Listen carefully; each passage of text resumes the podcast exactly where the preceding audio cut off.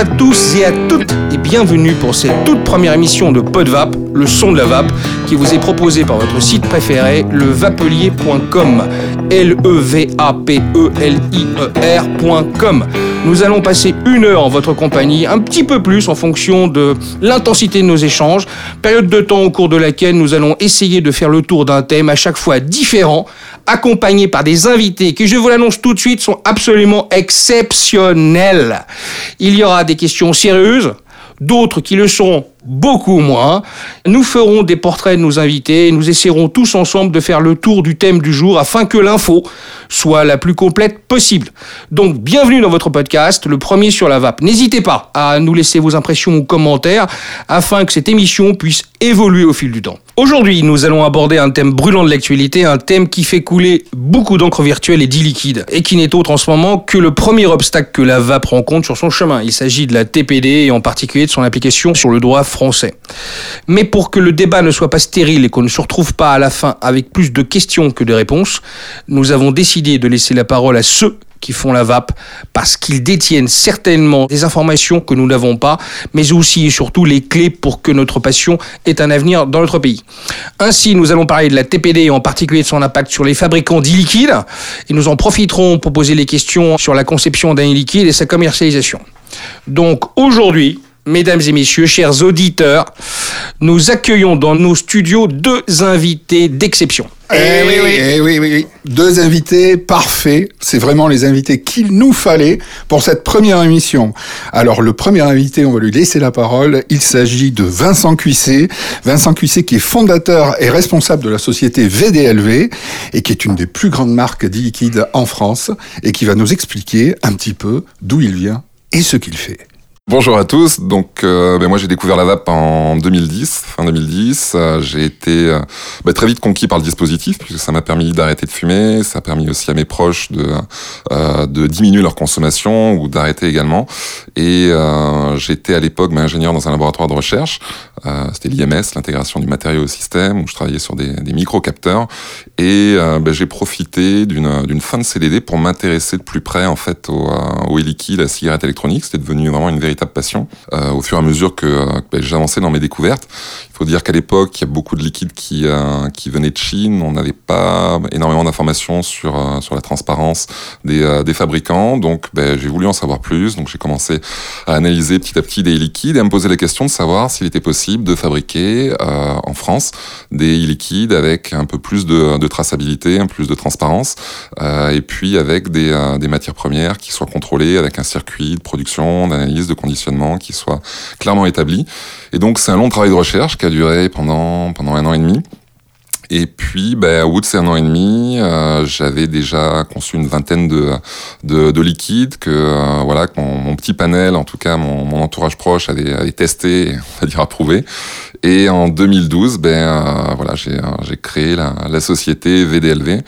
Et puis la boutique en ligne est arrivée trois quatre mois après, en septembre. On s'est fait euh, connaître par les réseaux sociaux, notamment par les par les forums et le bouche à oreille hein, qui nous a beaucoup aidé pour le développement de la marque. Et puis ben ensuite après l'aventure, l'aventure s'est lancée s'est lancée comme ça. On te connaît, euh, Vincent, surtout pour tes, euh, outre la qualité de tes produits, pour tes prises de position sur la salubrité de la vape et les nombreuses recherches que tu as entreprises en ce sens. Tout au cours de cette émission, justement, on va y revenir, on va échanger mhm. avec toi, on va essayer d'approfondir plus et surtout aussi savoir beaucoup mieux qui tu es. Notre second invité qui sera souvent présent dans nos émissions, car il est le responsable des laboratoires LFEL qui, pour ceux qui l'ignorent encore, ils sont de moins en moins nombreux, est une structure professionnelle entièrement dévolue à la recherche, l'analyse et la sécurité sur les liquides. Il s'agit de notre ami Charlie Perrault. Charlie, salut. Bonjour Christophe. Bonjour papa. Hey, salut Charlie. Donc euh, Charlie euh, est vice-président. Euh, Charlie, tu es vice-président de la FIVAP. En parallèle de tout ça, oui la Fédération interprofessionnelle de la VAP. Euh, tu nous serviras, si tu le veux bien, de référent et de fil rouge. Avec plaisir, forcément. Euh, et, tu, et puis tu auras la très très lourde charge de répondre à toutes les questions légales et scientifiques.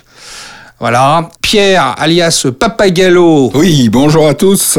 Salut papa. Ouais, salut Christophe. Tu te chargeras, comme à l'accoutumée, si tu le veux bien, des questions pertinentes et surtout des questions les plus impertinentes possibles. Oui, il y en aura beaucoup, il y en aura beaucoup. Ah. Je, je tiens à rassurer toutes mes fans féminines que je suis habillé aujourd'hui. Voilà. Eh bien, nous sommes heureux de l'apprendre. Pour une fois.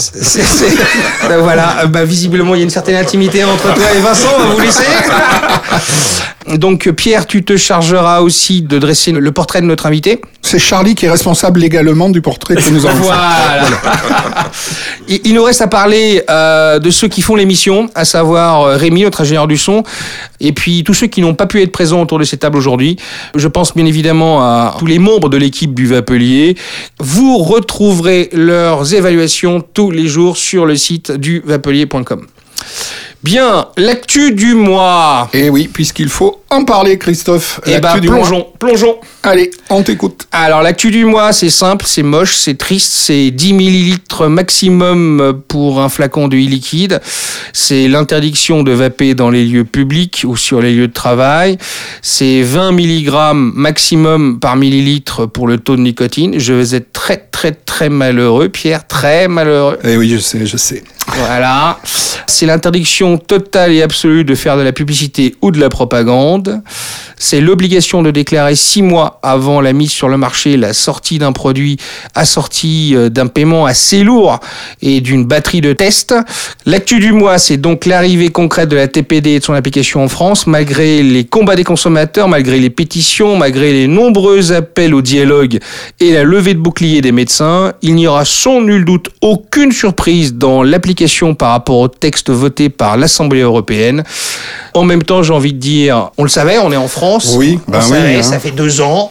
Ça fait deux ans qu'on le savait. On sait que la France est quand même un des pays moteurs euh, de l'Union européenne, donc on se doutait bien ou on pouvait se douter que de toute façon c'est pas de la France qu'arriverait la révolution et qu'il y aurait un refus de cette directive par l'État français. Donc on n'a pas été plus surpris que ça. La première question que j'ai envie de poser à nos invités, je vais commencer évidemment par Vincent, et puis ensuite par Charlie, ou Charlie et Vincent, comme vous le sentez. Est-ce que, est-ce que vous, vous, vous êtes surpris, déçu? Est-ce que vous attendiez ou espérez un miracle? Je sais pas, moi. Dites-moi. Bah, notre première, euh, notre première senti, c'est surtout d'avoir constaté pendant toutes ces années le silence de la France face aux différentes associations qui se sont mobilisées pour faire entendre, euh, on va dire, l'incohérence de cette directive euh, des produits du tabac. On voit bien qu'elle a été écrite par euh, un lobby très précis à l'époque qui s'est euh, bien assuré d'avoir euh, euh, cloisonné la vape dans quelque chose euh, qui ne correspond pas à ce qu'elle est devenue aujourd'hui. Donc il y a eu un combat pendant toutes ces années et peu de réponses. Euh, moi, pour revenir à ce que tu disais juste tout à l'heure, euh, il y a quand même eu à la fin euh, un saut, un sursaut d'honneur peut-être euh, de la DGS qui a laissé quand même entendre que on pourrait faciliter, arranger certaines choses. Et ça a notamment été le cas en euh, travaillant sur, euh, en écartant notamment les produits qui ne sont pas nicotinés de cette euh, directive. Alors c'est encore en train de se réfléchir. On attend une échéance importante euh, aux alentours du 15 juillet euh, pour avoir, on va dire, un peu la, finale de la transcription de, ce- de cette directive. Donc je reste encore assez persuadé qu'on va pouvoir euh, euh, arranger certaines choses pour favoriser la vape. DGS, Direction Générale de la Santé. Santé, tout à fait. Ok, très bien. Vincent, un mot là-dessus? Oui, alors bah, sur cette TPD, moi je peux dire déjà que c'est euh, c'est quelque chose qui va ralentir forcément l'innovation. Ça va diminuer aussi la diversité des produits pour, euh, pour tous les fabricants. Donc Charlie parlait là justement de, de la DGS à l'instant. Donc on a un coût de notification qui est de 7600 euros maximum euh, par, par référence. Bon, il faut que savoir qu'après un entretien avec la DGS, ils trouvent plutôt cohérent le fait que ce coût de produit soit inférieur à celui de la notification d'un paquet de cigarettes, qui est actuellement de 125 euros. Donc effectivement, bon, si euh, peut leur faire confiance, c'est euh, c'est quelque chose. euh, on espère qui- très fort. Exactement. Ça sera envoyé un message très négatif en fait aux vapoteurs de dire euh, Ah bien sûr. qu'on est beaucoup plus cher. Cette limite de 7600 euros, c'est une limite administrative. Ça n'est pas la limite, à mon avis, que la, que la France va. 7600 euros par référence pour que tout le monde comprenne. Euh, une référence, c'est une référence commerciale de liquide ou c'est une gamme de liquide? Alors, c'est encore le doute, justement. Euh, Lorsqu'on parle de plafond, ça veut dire est-ce que c'est un plafond par gamme, est-ce que c'est un plafond par, euh, par famille? Bref, c'est c'est extrêmement flou. Aujourd'hui, ce qui est important, c'est de voir qu'un fabricant de liquide, il a déjà en moyenne 4 taux de nicotine. Donc, déjà, ça veut dire qu'il y a un facteur sur 4 pour une saveur. Et ensuite, ils ont, en général, selon les fabricants en France, entre 10, 15 et jusqu'à 80, voire jusqu'à 100 références euh, de saveurs. Donc forcément, le multiplicateur est, est, énorme. Et si on ajoute ça à 7600 euros, ça fait des millions de millions. En gros, est-ce que la France veut anéantir tous les fabricants de la vape, euh, puisqu'en France on a la chance d'avoir peu d'acteurs de l'industrie du tabac, euh, ou alors est-ce qu'elle veut lui laisser l'opportunité de se développer? On a quand même en considération, euh, en tout cas à la FIAP, on a observé que l'État ne souhaitait pas anéantir en tout cas pour le moment, les euh, industriels et les acteurs de la vape telle qu'elle est aujourd'hui. D'accord. Bon, ça c'est plutôt positif en fin de compte. C'est plutôt positif. C'était inéluctable. Il y a quand même euh, entre 3 et 4 millions de vapoteurs en France. Euh, ce sont des électeurs. Euh, bizarrement, vous êtes là, ceux qui nous entendez un peu partout hein, de France, vous êtes des Votez, électeurs. Vous avez votez. la possibilité d'exprimer votre mécontentement face à ça. Et je pense qu'ils ne sont pas stupides à ce point-là. D'accord. Donc, comme disait Vincent, on va le voir assez rapidement parce que si ce fameux coût hein, pour la mise sur le marché d'un liquide, par exemple, passait de 7600 euros maximum à 125 euros, comme le coût pour un paquet de cigarettes, ce serait déjà euh, au moins un, un, marqueur très très fort de l'intérêt de l'État pour cette euh, nouvelle industrie et pour cette nouvelle économie. Effectivement, ce serait un marqueur fort et d'autant plus que bon là on parle du coût de notification. Il faut savoir que euh, la TPD c'est aussi donc une obligation, une, une, structuration de dossiers administratifs, dossiers techniques. Mmh. Donc il faut en fait décrire les analyses de composition d'un liquide, mais aussi un vaste sujet ce qu'on trouve dans les émissions. Donc nous avec le avec le LFEL l'année dernière, on a un peu anticipé ce, ce cas-là en, en, réalisant, en mettant en place un robot vapoteur Youssef qui permet de, de générer des émissions contrôlées avec un piégeage cryogénique. Donc pour analyser ces, ces émissions, euh, donc on est sur un voilà sur un, sur un matériel qui marche bien pour l'instant. On en est content, mais ça nous fait énormément. C'est des c'est du, du, temps d'analyse, c'est du coût d'analyse. Et avec toutes les références qu'on a, vous imaginez par exemple que pour Vincent dans les vapes, on propose plus de 40 saveurs, on a une on a 10 taux de nicotine possible, on a 8 ratios de PGVG, on est déjà à plus de 3000 références, même à 125 euros par, par émission, c'est voilà, c'est plusieurs millions. On sera de toute façon obligé de décrémer notre, notre gamme, on a, on a vraiment pas le choix. Vous avez il y a Circus aussi en plus. Donc Exactement, euh, donc c'est un peu attristant de, de... Bien sûr, bien sûr. Après, euh, c'est sûr que, bon, effectivement, euh, 125 euros euh, en écrémant un petit peu les gammes, c'est certainement possible. Mmh. 7600 euros, là, ça devient délicat. Porte, voilà. C'est assez courant, euh, notamment chez les, chez les politiques, d'abord de faire peur et d'adoucir pour euh, passer pour être celui qui est sympa. Mais être sympa qu'à la fin, c'est un petit peu mesquin. D'accord, d'accord. Voilà, le message est passé. Je crois que tout le monde l'a entendu. La problématique se pose euh, plus sur ce que disait Vincent tout à l'heure, le coût de la préparation des dossiers, la, les analyses, la génération des émissions. Euh, ce coût-là peut être estimé, selon les solutions qui sont proposées en ce moment, euh, plutôt aux alentours de 1500-2000 euros jusqu'à 8000 euros pour une saveur. C'est très divers. Pourquoi? Parce qu'il n'y a pas aujourd'hui encore de référentiel technique euh, appuyé et définitif pour savoir quel coût tout ça va, avoir. Euh, on a en France la chance d'avoir généré les deux normes sur les liquides et sur le matériel. La troisième norme est justement sur la mesure des émissions. Et grâce à ce référentiel, on a une idée maintenant du coût euh, des analyses. Et il y a le traitement administratif de tout ça et les vérifications des données TOX. Donc tous ces documents qui sont à fournir et qui seront à, envoyer en fait à la Commission européenne via la passerelle française vont avoir aussi un coût.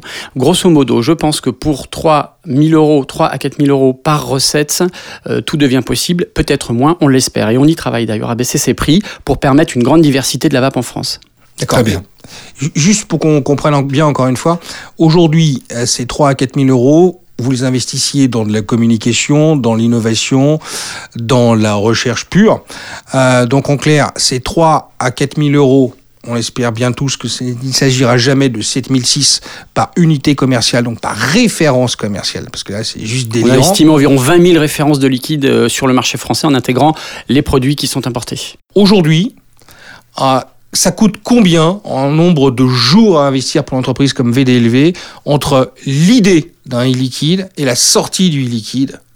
Vincent, Charlie le, le, temps de développement d'un e-liquide euh, voilà, situé entre 3 et 9 mois et avec euh, justement l'arrivée de la TPD qui va nous obliger de commercialiser nos e-liquides après un délai de notification de 6 mois, on passera ben, justement sur du 9 à 12 mois. D'accord, donc ça va euh, vraiment ralentir, en fin de compte, toute la chaîne qui va de la conception à la production. Exactement. effective. ça rigidifie l'offre en fait. C'est-à-dire qu'on perd le côté dynamique et qu'on a pu observer ces trois dernières années où chacun s'échange les dernières nouveautés. Mmh. Là, ce ne, sera, ce ne sera plus des nouveautés qui vont arriver. Ça va être des effets d'annonce. Attention, on va sortir ça, ça va être génial. Mais ça sera que de la communication B2B hein, entre professionnels. Bien sûr. Et vous serez en fait, euh, amis vapoteurs, les derniers au courant. Parce qu'on sera obligé de vous laisser dans le silence. Et ça, c'est terrible parce qu'on avait tellement besoin des vapoteurs pour nous, De- nous ajuster, retours. ajuster le tir. Voilà. Voilà. Euh, chez Vincent, il y a une saisonnabilité des arômes en plus parce qu'il travaille avec les arômes naturels. Donc, il faut pas se louper. Si tu arrives avec un arôme de menthe alors que ça y est, l'été est terminé, euh, bah forcément, c'est complexe. Donc, il va falloir planifier tout ça. Il y a un gros travail euh, des équipes marketing, un gros travail de la communication B2B euh, et la presse et la presse professionnelle. Donc, il va falloir réapprendre à travailler. On rentre dans une nouvelle ère de la vape hein, et je suis triste de voir qu'on a vraiment mis les vapoteurs à l'écart de tout ça. Et ça c'est vraiment euh, c'est vraiment dommage que l'État nous impose ce système là parce que c'est vraiment le seul produit qui a fonctionné d'un point de vue communautaire. Les vapoteurs ont suggéré les professionnels s'y sont pliés. Là ça, on inverse la tendance. C'est pas très cool. Et puis surtout que les normes, en fait, auraient été largement suffisantes pour euh, défendre la sécurité des consommateurs et pas cette TPD qui repose vraiment sur aucun argument euh, scientifique. Donc euh, ça va freiner vraiment nettement l'innovation. Euh, après, euh, tout n'est peut-être pas noir dans la directive. euh, directive, je pense que euh, comme elle nous oblige à travailler un petit peu, même si on pense qu'elle est complètement néfaste et que, comme le disait Vincent, les normes suffisaient, bon, ben ça va le mérite, ça va avoir le mérite de nous réapprendre à travailler et puis peut-être d'éviter aussi des trucs un peu sauvages que, qui nous étaient contestés. D'ailleurs, il faut savoir que les matériels un peu sauvages, les liquides un peu sauvages sont regardés de très très près et sont les fers de lance d'une d'une actualité qui cherche à, à démonter la vape. Donc euh, on va essayer de, de faire bonne figure. Et puis on est en plein été, cette émission passe en plein été, il faut rester positif. Euh, c'est une formidable équipe euh, euh, de gens motivés la vape, que ce soit les consommateurs Tout ou les producteurs. Et il faut rester là-dessus. On a toujours été plein d'idées et c'est ce qui va sauver la vape. Et d'ailleurs, je tiens à dire ici que c'est ce qui a bouleversé l'industrie du tabac. L'industrie du tabac est une grosse machine, un Titanic qui frôle euh, les icebergs de temps en temps. Là, typiquement, ils n'ont pas vu arriver ça. Euh, ils regardent de près les entreprises françaises. Euh, par chance, l'indépendance en France brille et les vapoteurs respectent ça. Il faut pas oublier ça. Je pense que les vapoteurs ont pour message de vapoter des liquides indépendants de l'industrie du tabac. C'est ce qui permettra de garder et de recréer une flexibilité, une flexibilité dans les productions. Ok, bah oui, effectivement. Merci Charlie, je pense que c'est clair. Il est temps pour nous de faire une courte pause annonceur. Yes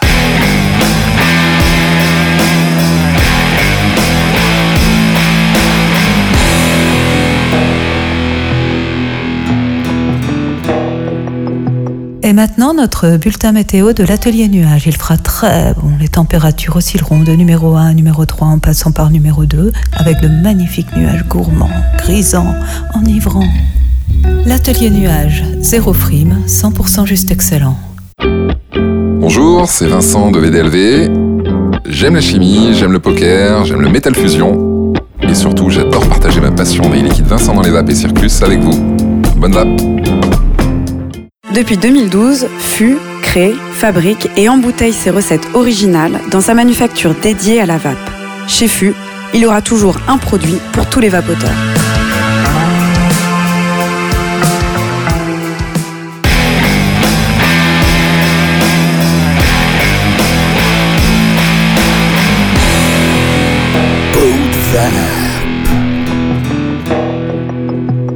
Rêvons un peu.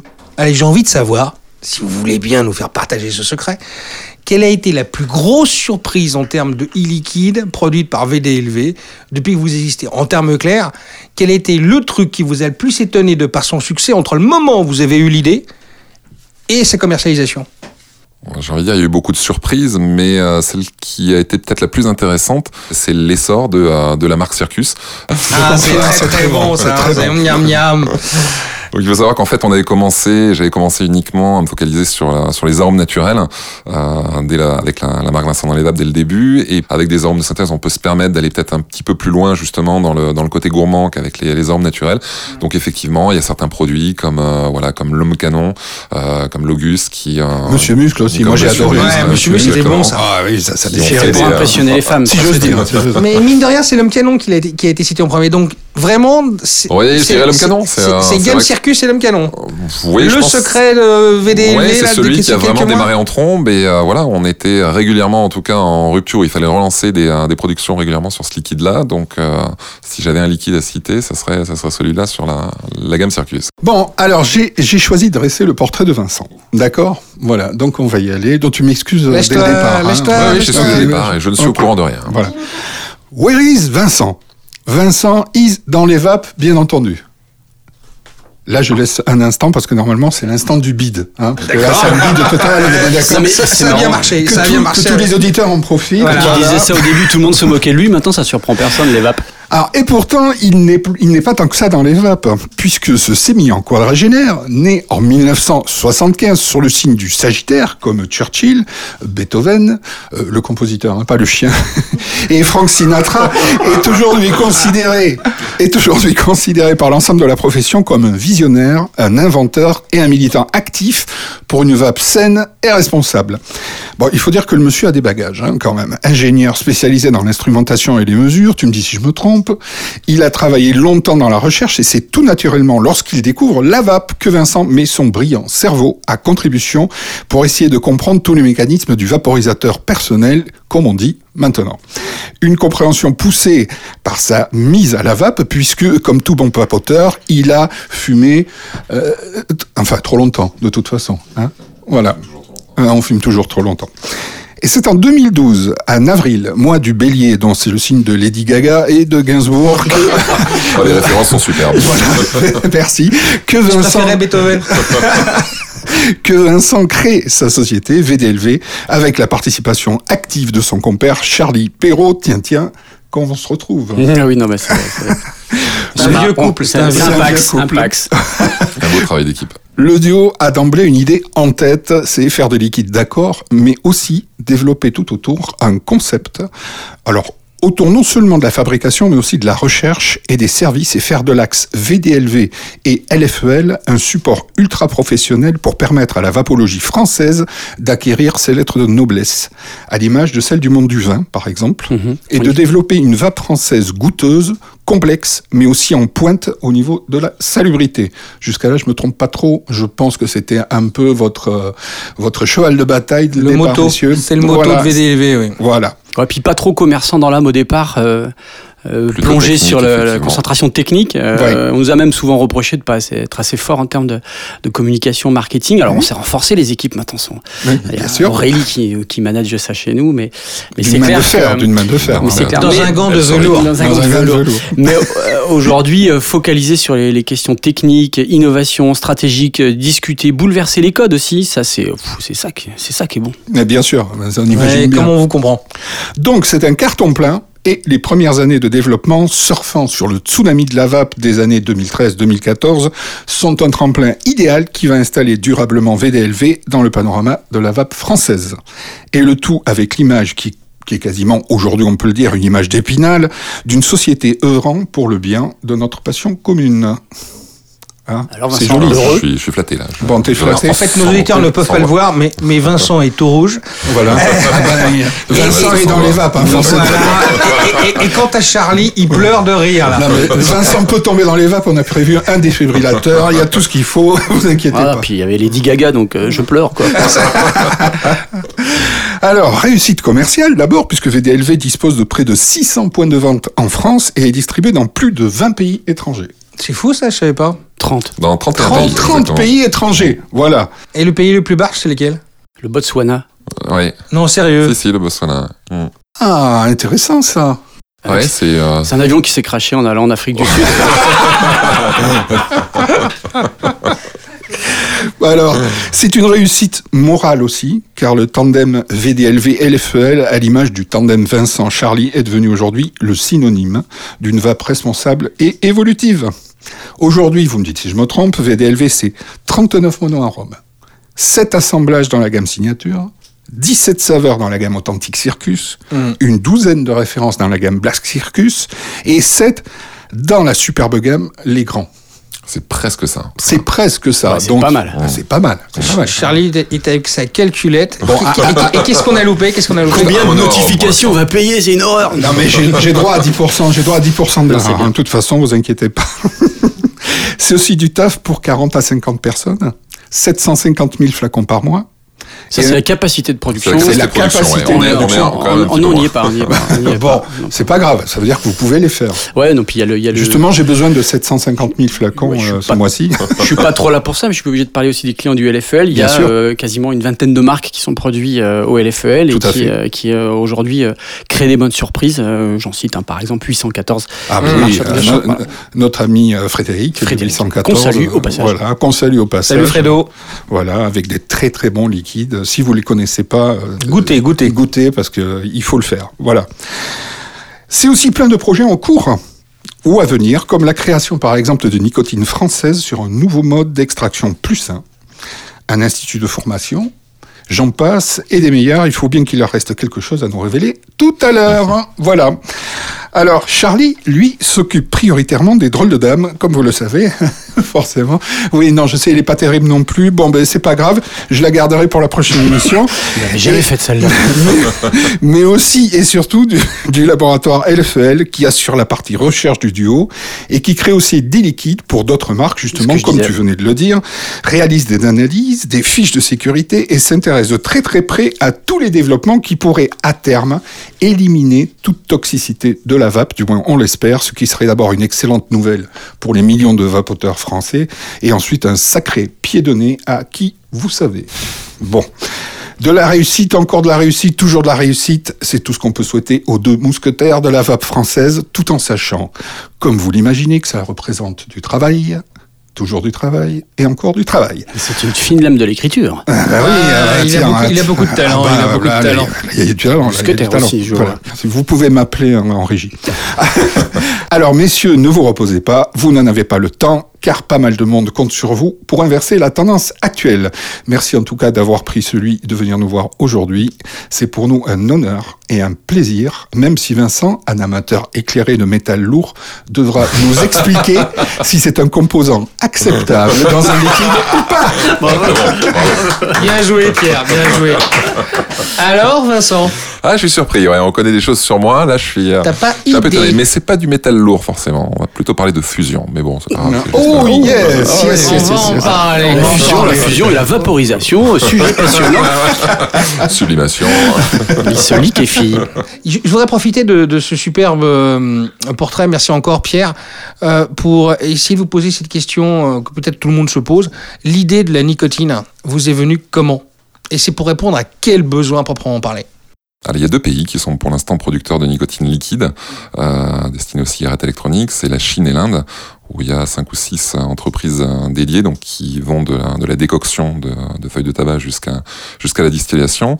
Et quand on analyse la pureté de cette nicotine, on se rend compte qu'il euh, il peut subsister des, traces d'un produit qui s'appelle le dichlorométhane, euh, qui est un solvant d'extraction, qui est assez toxique, qui est même cancérigène. Alors on va retrouver dans la nicotine en partie par milliard, en partie par million, c'est pas grand chose, mais c'est des impuretés dont on peut s'affranchir quand on repense en fait le process. Et c'est ce qu'on a fait avec Charlie en 2014. On a commencé en fait à réfléchir, à se dire est-ce qu'on a la possibilité de pouvoir produire nous-mêmes de la nicotine en utilisant ben, des solvants qui soient appropriés, qui soient respectueux du produit, en utilisant des, principes de chimie verte? Et le but était ben, d'essayer de concevoir une unité pilote d'extraction de nicotine à partir de plantes de tabac. Donc elle a été installée, elle est en cours de qualification. Euh, on aurait espéré en fait euh, produire cette nicotine l'année dernière. On a eu euh, quelques déboires avec ben, justement un partenaire qui s'est un petit peu loupé sur le dimensionnement de l'installation. Donc là, on est en train d'essuyer des plâtres. Euh, on a aussi clairement hein, sous-estimé des, euh, voilà, des temps de, de qualification d'équipement. Il faut savoir que pour produire une nicotine, nous, on cherche à ce qu'elle réponde à des exigences précises, donc qu'elle soit conforme euh, aux exigences de la pharmacopée européenne, à la pharmacopée américaine. Donc ça nécessite ben, voilà, du, du temps de qualification d'équipement qui est très conséquent, euh, des méthodes d'analyse aussi. Il va falloir ensuite après repérer ben, toutes les, les alcaloïdes qui sont présents dans les, dans les impuretés de cette nicotine. Euh, il y en a, il y en a beaucoup. Euh, le but, l'objectif, en tout cas, c'est de produire une nicotine qui soit la plus pure possible et euh, voilà, comme je le disais tout à l'heure, qui respecte vraiment des, des standards de, euh, de chimie verte et, euh, et dans, dans une logique, en tout cas, écologique et développement durable. D'accord, donc avec un, un cahier des charges drastique. quoi. Exactement.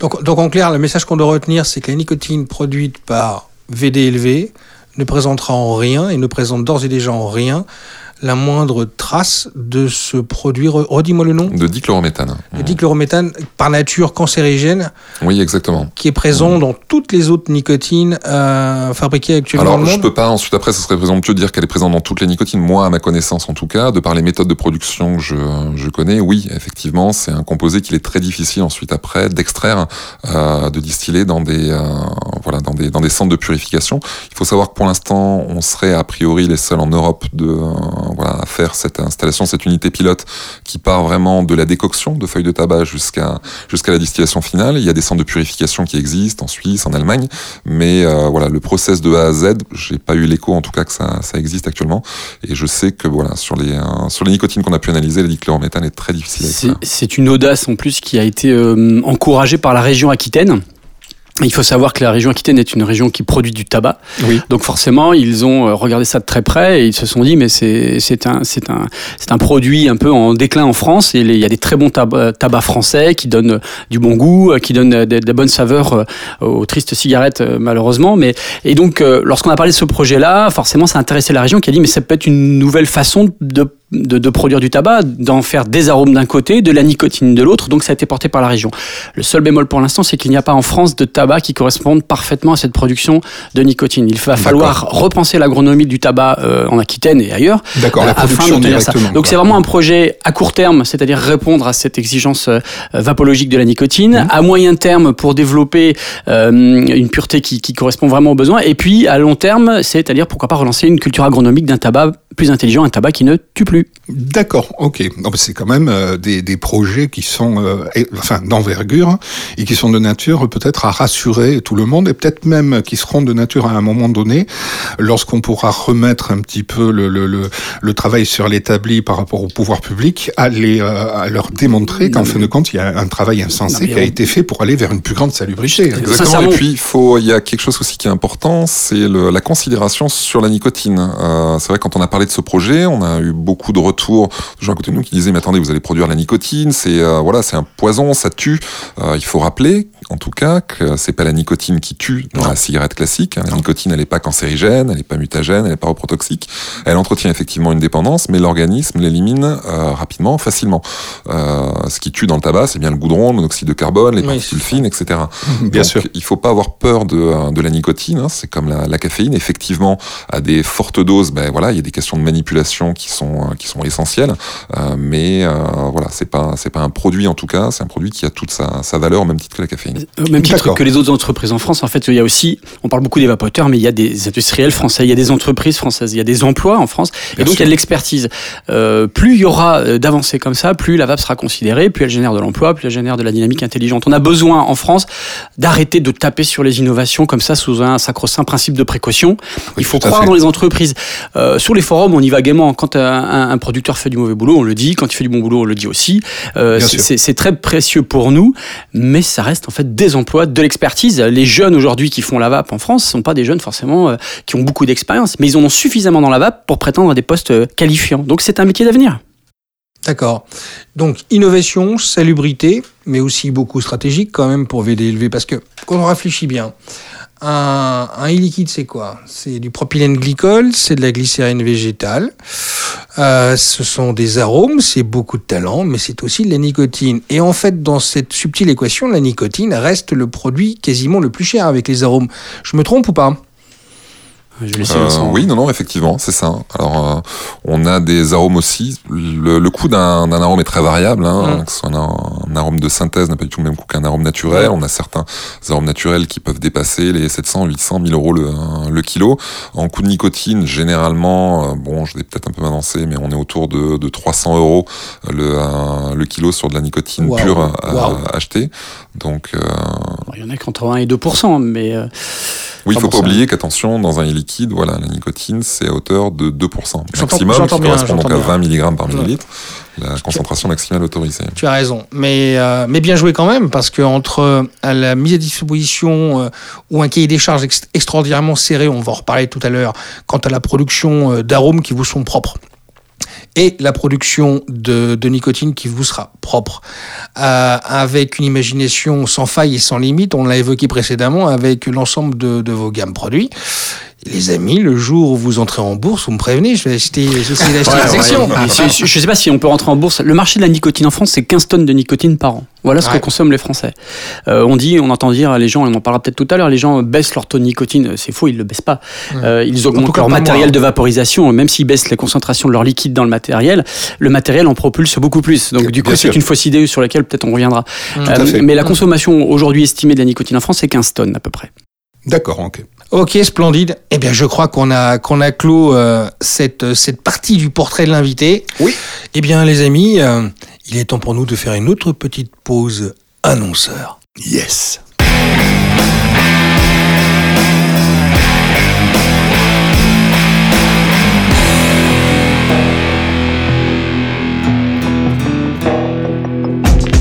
Bonjour, c'est Yann de vapoclub.fr. Vapoteur débutant ou confirmé, profitez des conseils de nos experts sur tous les nouveaux produits du marché. Votre conseil, c'est notre passion. Bonne vape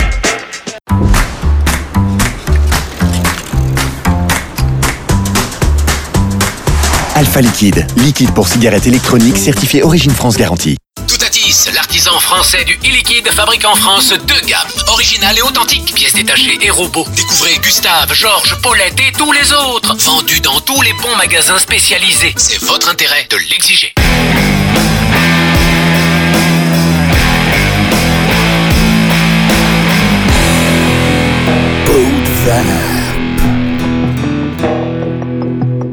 Et il est temps pour nous de rentrer dans la partie débat.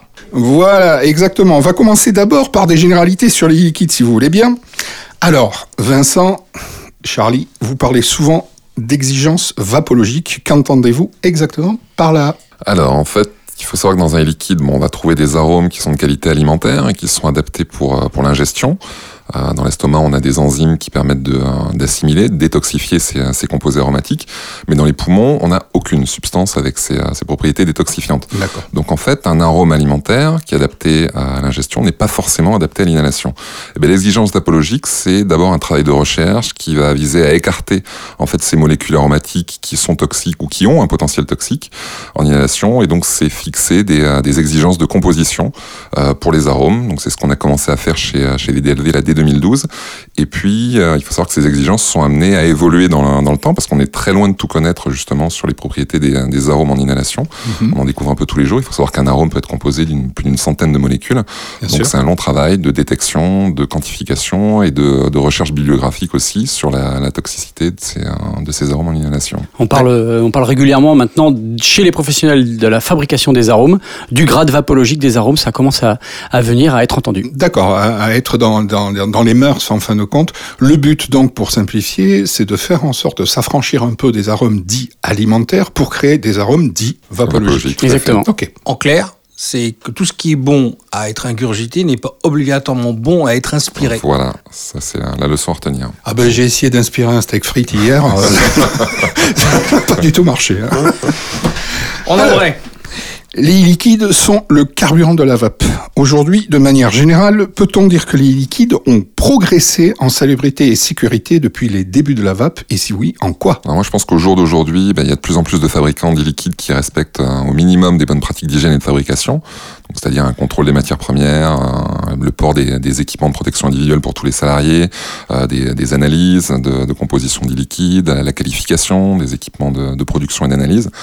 Et euh, mais je pense qu'il y a encore beaucoup de progrès à faire, en tout cas sur la sécurité des, euh, des liquides. Parce qu'il y a encore, pour moi, beaucoup trop de fabricants qui assemblent des matières premières sans soucier un seul instant du, euh, du potentiel toxique en inhalation. Donc il y a, a qu'à lire des éléments marketing de, certaines marques euh, pour se rendre compte de la méconnaissance des acteurs sur, de certains acteurs, en tout cas sur le marché.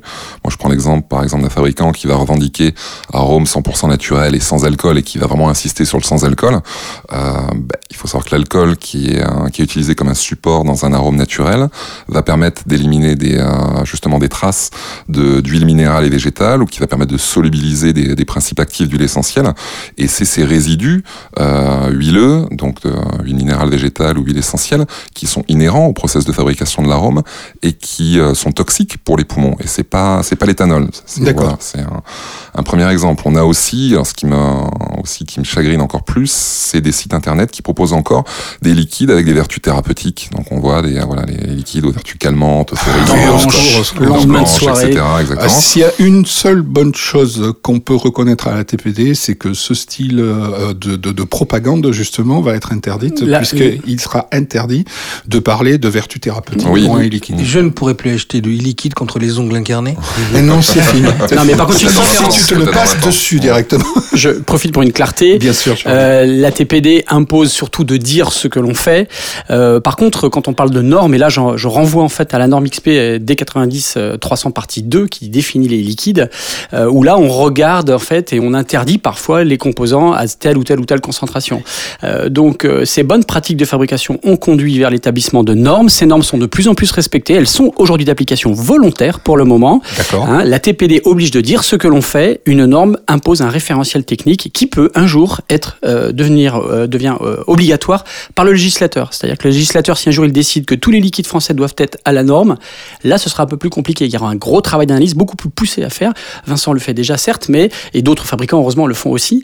Mais il faut pas confondre les deux. La TPD c'est un texte qui impose des obligations euh, plutôt de communication et transfert d'informations, en tout cas pour le moment et pendant 5 à 7 ans. Euh, une norme, c'est un référentiel technique qu'on s'y plie ou pas. Pour certains, malheureusement, ils ne s'y plient pas encore, mais ça va venir. Ok, d'accord. Alors, on entend souvent parler de diacétyl, d'acide propionique, d'ambrox, de parabènes, comme autant d'éléments nocifs qui existeraient dans certains liquides. Quels sont en fait les effets nocifs de ces composants et quels types de liquides sont le plus susceptibles d'en contenir Alors le diacétyl et l'acétylpropionil, c'est vrai que ça a fait un, un grand débat surtout l'année dernière. Donc ça c'est des composés qui vont donner un goût beurré, un goût crémeux. Donc on va retrouver, euh, on peut retrouver du diacétyl et de l'acétylpropionil dans des liquides avec des, des notes très gourmandes. Donc il faut savoir que c'est des molécules qui sont inoffensives euh, lorsqu'elles sont ingérées, mais elles ont une petite taille, elles ont une grande aptitude à se fixer à des, à des protéines, ce qui fait qu'elles peuvent avoir un potentiel toxique une fois qu'elles sont inhalées. Inhalés. Il y avait voilà, il y avait un institut euh, américain qui avait démontré en 2011 que bah, des euh, voilà, qui avait démontré un lien de cause à effet entre des euh, voilà des vapeurs, entre l'inhalation de vapeurs qui contenaient de l'acétylpropionil et du diacétyl, avec des pathologies respiratoires comme des bronchiolites oblitérantes. Euh, bon, c'est des résultats d'études qui peuvent être aussi euh, remis en question, puisqu'il faut savoir que euh, ça a été fait sur des mes- les mesures ont été faites sur de l'air ambiant et la voie d'exposition est différente avec euh, quelque chose qui est enfin voilà avec avec la vape Ouais. avec l'inhalation en matière de vape. Donc, euh, par contre, on sait que le docteur Farsalinos avait, par principe de précaution justement, émis une dose admissible dans un liquide qui se situe à 22 ppm pour le pour le diacétyl. D'accord, oui. Donc c'est euh, c'est une euh, cette valeur qui a été reprise en tout cas dans la norme expérimentale dont, euh, dont parlait Charlie tout à l'heure pour la composition des liquides. Et euh, alors, ce qui est amusant de constater, c'est que les, euh, les aromaticiens ont contourné petit à petit l'utilisation du diacétyl, justement, pour le remplacer par de l'acétylpropionil. Alors, il faut savoir que l'acétylpropionil euh, a une toxicité qui est beaucoup moins grande que le diacétyl, mais il en faut au moins deux fois plus pour retrouver la force du, D'accord. du diacétyl. Donc De finalement, de l'effet exactement du, du diacétyl. Donc finalement, la toxicité reste un peu échangée. Et on va dire que c'est vraiment le serpent qui se mord la queue puisque euh, après l'acétylpropionil, on a une autre famille qui s'appelle l'hexane 2 3 dione qui fait partie exactement de la, euh, enfin qui est un dicarbonylé comme le diacétyl et l'acétylpropionil. Euh, voilà où on remplace l'acétylpropionil par cet hexane 2 3 dione et la toxicité est beaucoup moins grande encore que l'acétylpropionil, mais il en faut 4 à 8 fois plus pour, euh, voilà, pour avoir la même force. Donc finalement, on Finalement, s'en- ça on se demandait si le diacétyl, euh, à concentration cohérente, n'est pas préférable à des contournements stratégiques qui nous emmènent dans des endroits un peu sombres. D'accord, ok. Ça En me fait, rassure, de la sorte, je pourrais continuer à vaper mon jus favori euh, représenté par un petit canard. Avec modération. Petit canard. Sans modération aucune, aucune, c'est trop bon aussi. Nos auditeurs auront compris de quoi je parle. bah justement, tu me, tu me tends la perche pour la question suivante. Ah, on n'a pas parlé encore parce Oh, que là, pardon, je parlais des, des hein, il y, a, il y avait parabènes si ma mémoire est bonne. Et Ambrox, ouais. et Ambrox aussi. Voilà, il y en a plein d'autres hein, composés là. hein. Voilà, on a parlé de certains, on peut, on peut s'attarder sur cela. En tout cas, sur les parabènes, euh, donc c'est des conservateurs qui sont utilisés dans l'industrie alimentaire. Et, euh, on les utilise surtout pour leurs propriétés antibactériennes. Alors, on peut en- effectivement en retrouver dans, dans des arômes, mais il faut savoir qu'il y a plusieurs types de parabènes. On a du méthylparabène, de euh, l'éthylparabène, propylparabène, butylparabène. Euh, on va retrouver par exemple du méthylparabène dans, dans un arôme naturel de myrtille. On peut en retrouver. Euh, il n'y aura pas d'effet toxique démontré. Par contre, on sait que le butylparabène, lui, est reconnu comme cancérigène pour l'homme. Euh, donc la, la NSM n'interdit pas euh, les parabènes, elle va limiter leur concentration dans les produits alimentaires et cosmétiques. Donc effectivement, c'est un composé en tout cas, surtout cette forme-là, le butylparabène, à faire attention. Bah, justement, par rapport à ces éléments nocifs, euh, est-ce que tu peux nous rassurer? Est-ce que euh, les, euh, les, les arômes, les jus qui sortent de la société VDLV sont exempts de ce type de, de, de, de, de molécules nocives justement? Non, ils en sont pleins, Pierre, ils en sont pleins. Oui, sinon ils seraient moins bons, c'est C'est ça, voilà. Ben, on parlait tout à l'heure d'exigence d'apologie, donc on essaye d'écarter euh, au maximum en tout cas voilà les molécules qu'on connaît qui ont un potentiel toxique. On pourra pas s'affranchir de tout, c'est impossible de dire pour l'instant, mais justement qu'il y a aucune toxicité dans la vape, euh, ça serait ça serait mentir que de le dire. Nous on va essayer d'aller de plus en plus loin en tout cas sur ces recherches de composés aromatiques avec un, un potentiel toxique ou qui sont toxiques pour euh, bien sûr les les écarter de nos compositions. D'accord, ok, très bien. Alors, quelle différence, j'ai envie de dire, quelle différence peut-on noter entre les liquides français en général hein, et les liquides américains, par exemple, ou même les liquides anglais, philippins ou malaisiens, Charlie? Bah, on, on analyse un petit peu tout. En plus, c'est vrai qu'au LFL, on, on les regarde. Euh, des distributeurs nous demandent parfois d'observer euh, les liquides qu'ils importent d'autres pays. Euh, bon, il y a une tendance à la baisse. Euh, la France, peut-être, a été un pays qui a réagi assez vite aux remarques de Farsalinos là-dessus. un, un pays initiateur aussi. Oui, hein. initiateur, ouais. euh, et puis, euh, effectivement, quand on regarde tout ça, on voit que c'est une tendance à la baisse. Mais il y en a toujours des nouveautés qui sortent. Euh, il y a eu une surenchère des saveurs. En gros, quand vous aviez des marques historiques qui se sont euh, déployées sur le marché, la meilleure façon de se faire repérer sur une marque historique, c'est de mettre plus de goût. Plus de goût, plus de goût. Bien sûr. Donc, euh, surcharger comme ça euh, les molécules, c'était finalement emmener le vapoteur dans une addiction gustative, mais finalement, on s'écarte aussi un peu de l'intérêt qui est quand même de consommer de la nicotine, puisque c'est ce qu'on recherche. Donc, ces liquides se sont améliorés. La- les liquides philippins ou malaisiens reviennent très en charge, malheureusement, avec. euh, alors, c'est pas pour faire la discrimination, mais c'est ce qu'on observe avec euh, les analyses. Euh, et je crois qu'il faut surtout que, et là, je parle aux distributeurs, euh, savoir à qui on a affaire. Euh, je crois que c'est assez. euh, on peut ramener ça à la consommation d'alcool. Boire du whisky à tous les repas, on le sait bien, c'est un petit peu dramatique. Il faut de temps en temps revenir sur une petite bière sympa, euh, ou même sur, sur pas d'alcool du tout. Mais euh, je crois qu'il y a différentes euh, typologies de vape, il y a différents moments de vape et il y a Oui. différents produits. Donc j'ai envie de dire, comparé au tabac, tous les produits sont bons. Mais si on commence à vapoter sur la longueur, je crois qu'il faut faire attention à ces euh, exigences. D'accord. Et conserver, par exemple, euh, si, si j'entends bien ce que tu dis, conserver, par exemple, certains liquides, non pas comme des halls, des vapes, euh, comme on a l'habitude de les, les, les, les- les qualifier, mais euh, peut-être comme des moments particuliers dans la journée, Voilà, des dans moments la de plaisir, semaine, tout à des fait, moments de exactement. plaisir. Le plaisir doit rester le vecteur de, de, de, de la vape, c'est Tout à clair. fait. Mais la modération, en tout cas, euh, la connaissance aussi des produits. Et je Bien crois qu'un bon professionnel euh, de la distribution, que ce soit sur Internet ou en boutique, euh, c'est de savoir ce que l'on vend. Et mettre toujours en avant des liquides surchargés, je crois que c'est finalement quelque part méconnaître les vapoteurs. Ah oui, Et puis c'est aussi c'est des questions de sécurité de consommateur. Il faut savoir que les liquides qui sont trop chargés, justement qui sont trop sucrés, euh, le sucre, lui, le taux de sucre dans un arôme, euh, il faut, la, sa vaporisation va pouvoir libérer des, euh, des composés qui sont euh, clairement toxiques ou cancérigènes. On a des acétaldéhydes, de l'acétone, du furfural. Euh, voilà, c'est des liquides qui sont trop chargés en sucre, de toute façon, ont un potentiel toxique qui augmente. D'accord, ok. Euh, L'ATPD, justement, indique que euh, les, les, les liquides ne devront plus contenir d'édulcorants, ce qui était basé sur la norme AFNOR, hein, justement, une proposition de la norme AFNOR. Tout à fait. Euh, donc, est-ce que ça veut dire que peut-être euh, ce chargement en sucre, au moins, on le trouvera moins dans les liquides européens? Ça paraît une évidence. Ça paraît une évidence, comme le disait Vincent, on sait ce que ça dégage et on doit produire les résultats des émissions. Même si aujourd'hui les émissions ne sont pas regardées encore à la loupe, elles le seront. Les produits qui seront déclarés dans les mois à venir euh, seront analysés avec le temps et on n'est pas à l'abri, oui, de liquides écartés euh, du commerce parce qu'ils contiennent trop euh, de telle ou telle molécule. Donc la vigilance est de mise. Nous sommes euh, responsables de notre propre innovation, tous. Euh, la mettre en avant, euh, on pourrait aussi parler du, euh, de- de- de- des gens qui font des, des super nuages, du chase clouding, euh, Ah, de tous, ces, tous ces produits-là. Du, je crois qu'il Alors, faut Le être assez cloud responsable. chasing. hein. Le, le cloud chasing. Le cloud chasing. Oui, le chaise clouding, c'est Ah, quand tu jettes une, une chaise dans les nuages. C'est Mais c'est chouette aussi. C'est chouette aussi. C'est bien aussi. Hein, c'est bien. C'est un nouveau Ah, mais- sport. Ouais, ouais. Je vais, je vais m'y essayer, pardon. Charlie, t'as perdu. On recommence. Non, non, non. Justement, tu parles des, parlais euh, des liquides philippins ou malaisiens.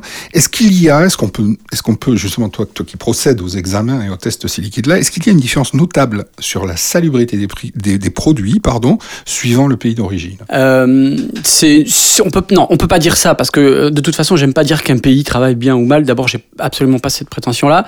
Euh, par contre, on peut regarder la texture d'un liquide. On, on- le, le, vapoteur, c'est quand même c'est la meilleure des, machines. C'est celui qui analyse le mieux. C'est le vapoteur. Et puis, il y a euh, les dispositifs de, de vapotage. Tous les matériels euh, ne sont pas faits pour vapoter tous les liquides et vice versa. Bien sûr. Euh, je crois qu'un terme, on parlera d'une classification, c'est-à-dire qu'un liquide de catégorie A pourrait être vapoté avec un matériel de catégorie C. Je pense qu'à de ces jours, on parlera de ça. Euh, je crois que la, la diversité reste très importante. Euh, par contre, les produits qui seront importés de Malaisie euh, ou, ou de, des Philippines euh, auront besoin de toute façon de passer à, à la notification. Les importateurs de ces produits vont avoir des responsabilités euh, importantes. Bien sûr. Ils vont devoir sélectionner, passer en analyse, et si jamais on remarque des choses qui sont un peu négatives dans ces liquides, bah, ça va renforcer en fait le savoir-faire du distributeur. Donc, euh, je pense qu'on va vers quelque chose de plutôt cohérent, surtout quand on parle de salubrité. Justement, je rebondis là-dessus. Et est-ce que la, la vapologie française, on en a quand même pas mal parlé euh, pour le moment dans cette émission, est-ce que la vapologie française a une résonance internationale? Et comment est-elle perçue à l'étranger? Alors moi je vais parler en ce qui concerne VDLV, puisque pour l'instant ben, on exporte dans, dans le- moment là dans 31 pays. Donc nos arguments qui concernent les exigences d'apologique des liquides ben, commencent à avoir un, peu d'écho justement. Alors ça reste compliqué de faire passer le message dans certains pays comme les États-Unis par exemple, où l'offre en liquide est très très importante. Les consommateurs recherchent euh, avant tout clairement un plaisir gustatif avant euh, vraiment la sécurité des produits. Mais on a les mentalités qui, euh, qui évoluent lentement. Et puis ben, cette norme expérimentale dont on parlait tout à l'heure, elle a su s'insérer dans, des, dans le cadre de, des travaux du Comité européen de normalisation, de l'ISO. On est content d'avoir participé justement à ces travaux et on peut dire en fait ben, oui, la vapologie française elle commence à prendre tout doucement ses, marques à l'international. Est-ce que justement, c'est une question vraiment complètement à part, mais je pense qu'elle euh, elle peut peut-être euh, faire le lien entre tous les aspects dont on a parlé pour l'instant. Est-ce que justement, euh, la France, c'est le pays du goût? Hein, traditionnellement, c'est le pays du goût, c'est le pays de la grande cuisine, c'est le pays du bon vin, etc. Parfums.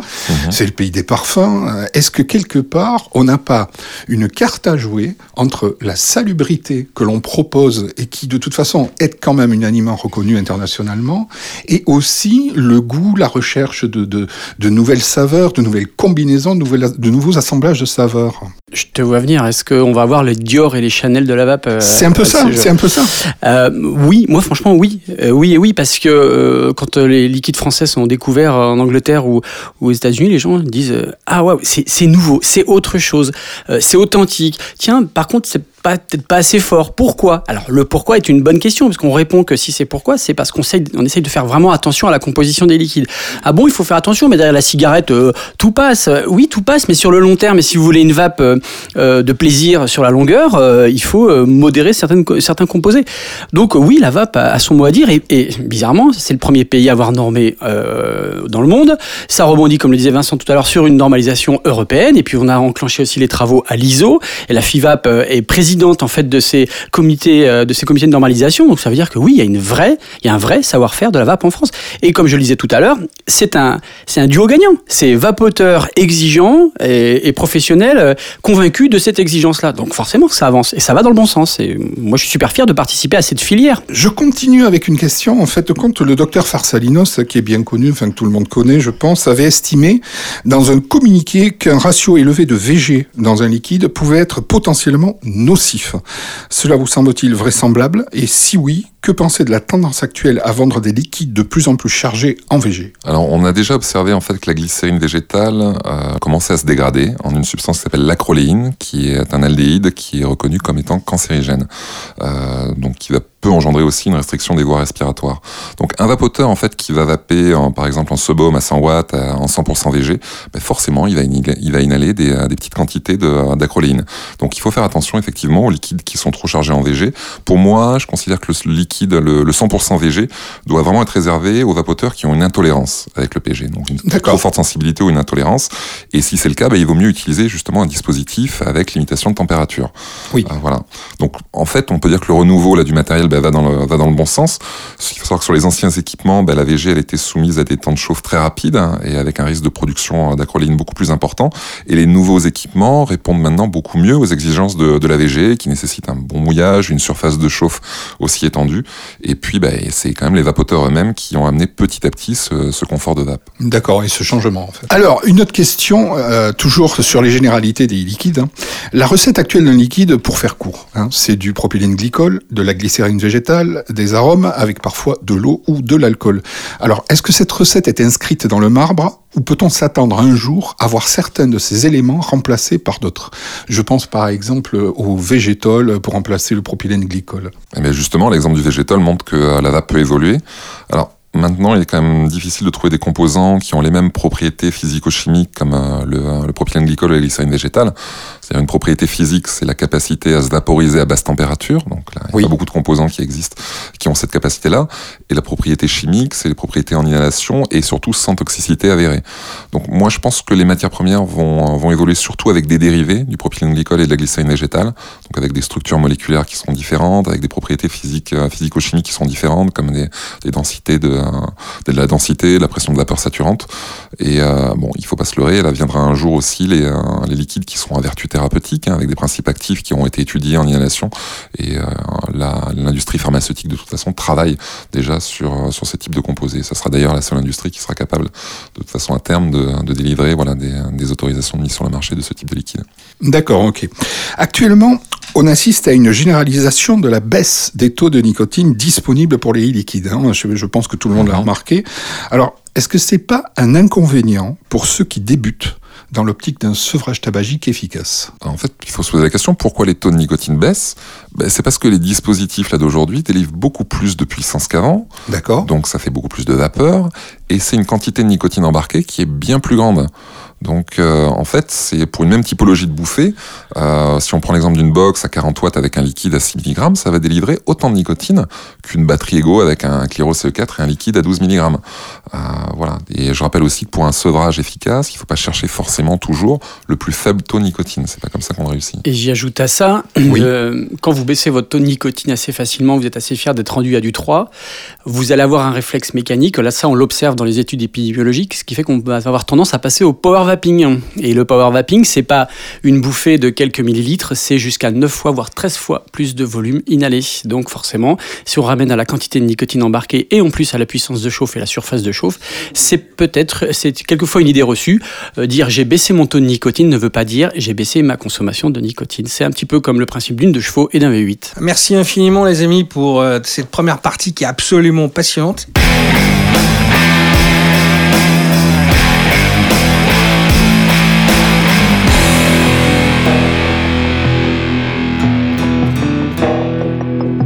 Et maintenant, notre bulletin météo de l'atelier nuage. Il fera très bon. Les températures oscilleront de numéro 1 à numéro 3 en passant par numéro 2 avec le magnifique nuage gourmand, grisant, enivrant. L'atelier nuage, zéro frime, 100% juste excellent. Bonjour, c'est Vincent de VDLV. J'aime la chimie, j'aime le poker, j'aime le métal fusion. Et surtout, j'adore partager ma passion des liquides Vincent dans les vapes et Circus avec vous. Bonne vape Depuis 2012, FU crée, fabrique et embouteille ses recettes originales dans sa manufacture dédiée à la vape. Chez FU, il aura toujours un produit pour tous les vapoteurs.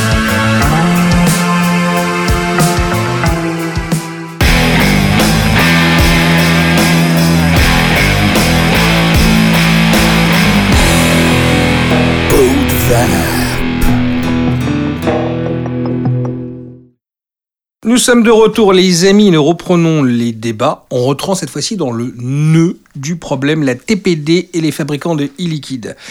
Pierre, je crois que tu as prévu diverses petites questions. Oh oui, oh oui, et dont une question en fin de compte que beaucoup, beaucoup de vapoteurs nous ont remonté au vapelier. D'abord, beaucoup de consommateurs se posent la question de savoir si le DAI est impacté par la TPD. Et si oui, dans quelle mesure selon vous? Alors, on imagine que ça concernera le volume des bases, limité à 10 millilitres, et pas vraiment les arômes ou les concentrés. Donc, quels sont les moyens pour les pratiquants de continuer leur préparation dans ce cas? Eh Bien, on va avoir de toute façon un bel essor des, bases nicotinées euh, en 10 millilitres et à 20 mg par millilitre. Ça, c'est, euh, c'est une évidence. Et malheureusement, bah, il n'y a pas beaucoup de solutions. C'est, euh, aussi un triste constat pour, euh, bah, pour l'écologie, pour nos clients qui font, qui font du dye. Et nous, ce qui nous fait peur, c'est qu'on entend, on commence à entendre parler de trafic de nicotine avec l'achat de nicotine pure en, Asie. Il faut rappeler en tout cas que toute erreur de manipulation de ce produit, ça peut être mortel. Et bah, on craint vraiment qu'il puisse y avoir des accidents, en tout cas dans les années à venir, à cause de, de cette pratique. Et la vape n'a pas besoin de ces accidents. Vous savez bien qu'elle est ah, à tout moment. Tous les produits non nicotinés ne sont pas concernés par ça. Donc les bases en zéro, le PG, le VG, ça, ça va, on va trouver ça en grande quantité. Donc on va pouvoir faire des dilutions.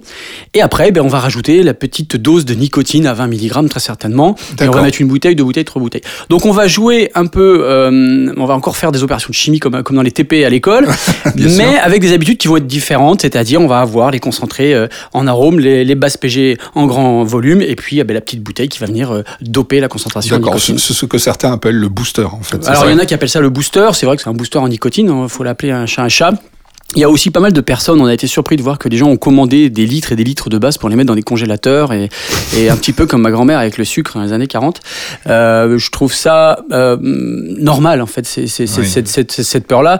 Euh, bien préserver surtout les bases à l'abri de la lumière, c'est, c'est essentiel. Bien sûr. Et les ouvrir euh, au dernier moment forcément pour éviter l'oxydation. Voilà. J'aimerais revenir sur ce qu'a dit précédemment Vincent. Il faut rappeler à tous nos auditeurs que manipuler de la nicotine pure, c'est ultra dangereux. Hein, la TPD ne suit pas réellement une logique de santé publique.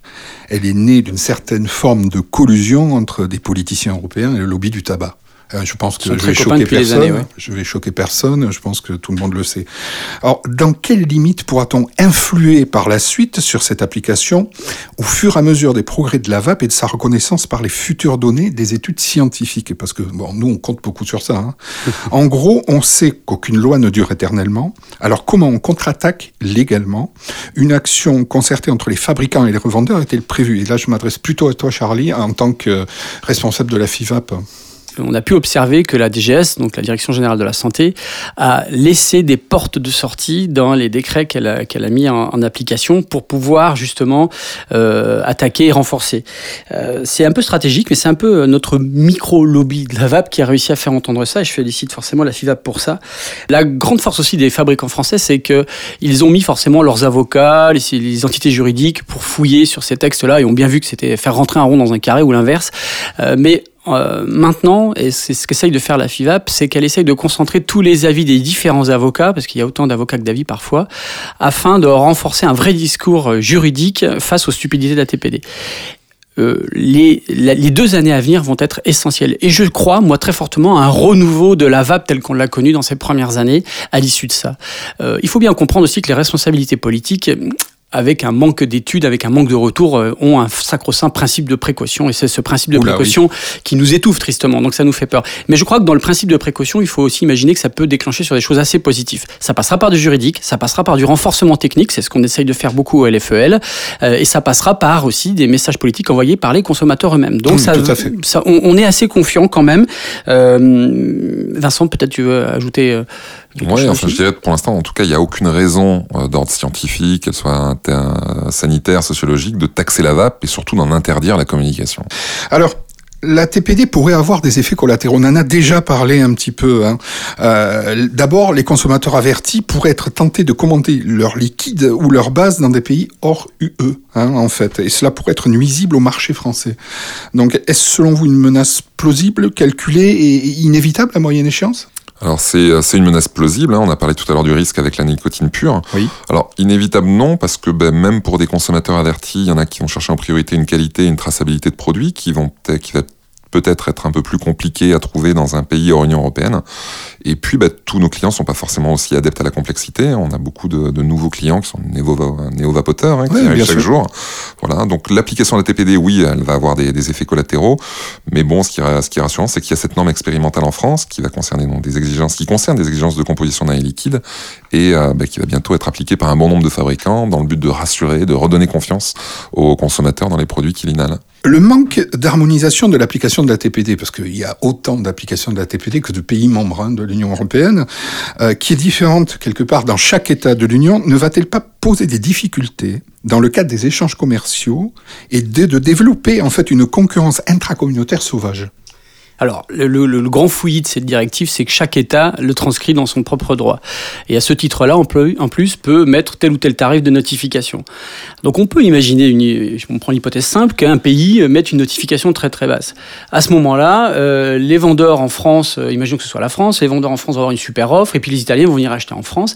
Et euh, la France a pris position pour ne pas interdire, bien sûr, le transfert intracommunautaire. Donc, c'est un déséquilibre d'offres et de demandes. C'est bien pour ça qu'une harmonisation des coûts euh, de, de la notification ainsi que des coûts d'analyse euh, pourrait revenir à la notion de marché commun. C'est quand même fou. On est dans, un, dans une Europe dite du marché commun. Oui. Et là, on voit remonter euh, les frontières tout simplement parce qu'on touche un sacro-saint rentrée d'argent, le tabac. Euh, 16% de fumeurs en Angleterre, euh, 34% de fumeurs en France. Donc forcément, il y a un déséquilibre sur l'impact de la politique du tabac en France et, bien au sûr. UK. Donc c'est clair qu'on va revoir ces, ces- ces- des gens passer sur les murs entre guillemets de ces douanes pour faire des, des- des achats. C'est un peu dommage parce que on est à l'encontre de ce qui est réellement normalement le marché commun. Oui, bien sûr. Alors, comment est-ce qu'on peut envisager l'avenir dans cinq ans? Alors, c'est la date à laquelle une révision de la loi sera probablement à à l'ordre du jour euh, chez nos législateurs, en fait. Alors ben, l'Europe, elle se donne 5 ans pour un- 5 à 7 ans hein, pour analyser le marché. Oui. Mais euh, je serais pas surpris moi qu'en France, on ait des choses qui évoluent plus vite. Alors pour l'avenir de VDLV, en tout cas nous, on a tellement investi depuis le début dans, dans la formation de nos équipes, dans les équipements d'analyse, de production, dans, dans tout ce qui concerne la stratégie marketing et commerciale, qu'on est plutôt rassuré. Et on a nos distributeurs et, euh, et nos clients qui nous encouragent en tout cas à poursuivre cette déontologie, qui nous font euh, chaque jour de plus en plus confiance. Alors la seule inconnue, ça reste ben, la, la véracité des, des filiales de l'industrie du tabac, parce que euh, euh, ben voilà, on sait, on sait pas de quoi Bien euh, sûr. demain sera fait avec eux. Ça reste Oui. De quoi va accoucher le monstre, en Tout à quelque fait. part. Voilà. Alors, la TPD ouvre l'accès de l'industrie pharmaceutique au marché des jus dits thérapeutiques, en fin de compte, hein, avec des taux de nicotine supérieurs à 20 mg par millilitre, dans, dans le cadre réglementé d'une prise en charge médicale du sevrage tabagique. Peut-on et doit-on, justement, c'est en tant Mm. que labo et en tant que futur producteur de nicotine, hein, peut-on et doit-on collaborer avec cette industrie? Et moi, j'ai une première question. C'est quoi un jus thérapeutique Alors, il y a plusieurs notions de jus thérapeutique. Alors, thérapie par rapport à quelle maladie? Euh, Si on considère que euh, le fumeur est malade, alors tous les fumeurs sont un petit peu malades, mais celui qui est vraiment euh, euh, psychologiquement atteint, euh, il a besoin d'un accompagnement et d'une consommation de nicotine qui est euh, suivie par un tabacologue ou un pneumologue, enfin quelqu'un qui l'accompagne. Bien sûr. Avoir des liquides à 25, 30, 35, euh, euh, pourquoi pas 40 mg, c'est une, je pense, que c'est une bonne chose si il y a une- un suivi médical et si euh, et si c'est nécessaire. Je crois que ce qui est important, c'est de sauver la vie du fumeur. Donc, euh, si c'est possible, tant qu'à faire. Euh, Forcément, c'est l'industrie pharmaceutique qui va s'occuper de ce marché-là. Mais il faut pas oublier que euh, on va être sur la limite entre 20 et 30, euh, que euh, ces acteurs de, de, de la pharmacie se disent quand même si je fais un liquide à 22, à 23, il va avoir aucun pouvoir face à un liquide à 19. Les gens vont se tourner vers les plaisirs du liquide à 19, il n'y aura pas d'autorisation de mise sur le marché, je vais Bien avoir sûr. toutes les saveurs euh, possibles, ce sera que de la notification, donc il va y avoir tous les, toutes les saveurs possibles. Donc pour eux, c'est difficile de se positionner. Je crois que les médecins sont en train de se poser la question, on l'a observé au sommet de la VAP avec les associations de lutte contre le tabagisme qui se disent mais c'est vrai, où va se situer la notion de liquide thérapeutique. Et après, euh, il peut y avoir d'autres thérapies. Euh, on sait qu'on peut plus facilement soigner des maladies euh, nerveuses, euh, notamment euh, avec une absorption par les poumons plutôt que par l'estomac. Lorsqu'on a un comprimé, il y a une grande partie de ces comprimés qui part aux toilettes parce qu'elles sont pas ingérées, parce que les, molécules voilà, sont, sont moins efficaces. On a 100 mètres carrés de surface dans les poumons, c'est peut-être plus facile d'a- d'absorber un principe actif avec ça. Mais ça nécessite du temps, du développement. Donc l'industrie pharmaceutique regarde le vaporisateur personnel comme un support complémentaire euh, à, des, à des pathologies. Et je crois que c'est c'est là où aussi où la, la VAP a son mot à dire, c'est que elle a soigné du tabac, elle peut peut-être demain soigner de maladies nerveuses ou d'autres maladies. Très très bien. Et nous allons maintenant nous concentrer sur l'actualité VDLV ainsi que l'actualité LFEL. Oui, alors une première question, surtout en, en tant que fan personnel de ces liquides. Alors je veux pas faire de, de publicité. Faux hein. cul, faux Oui, je sais, je sais, je sais. Alors quand sortiront les premiers flacons des grands? En 10 millilitres Donc cet automne, ben, comme aussi tous les flacons Black Circus hein, qui sont actuellement en 20 millilitres. D'accord, ok. Alors, est-ce qu'il y a des gammes ou des jus, pour compléter les gammes existantes, hein, qui sont dans le pipe actuellement? En bref, Vincent Bientôt des nouveautés quand même. Oui, bien sûr. Donc il y, a- il y a des nouveautés prochainement, mais sur l'ensemble des gammes, hein, les, des grands Circus Authentique et Black Circus. Euh, on a notamment un, un Fruity Pump, c'est un mélange de pamplemousse, passion, grenadine, qui est Yes. sur le pipe. On a un l'été Kiwi, on a exactement. On a sorti là récemment le, le Grand Mendes et le Grand Jeu dans les euh, dans les Mmh, grands. Qui ils sont, étaient bons, ceux-là, plutôt sont en bons, blanc. Oui, ouais, ouais, ils te plaisent aussi. J'avoue, j'avoue. Et puis bah, sur les tabacs gourmands aussi, donc on est on est en train de travailler donc des, euh, des tabacs gourmands avec notamment un, qui euh, on a on a reçu justement des nouveaux tabacs là qui sont très prometteurs.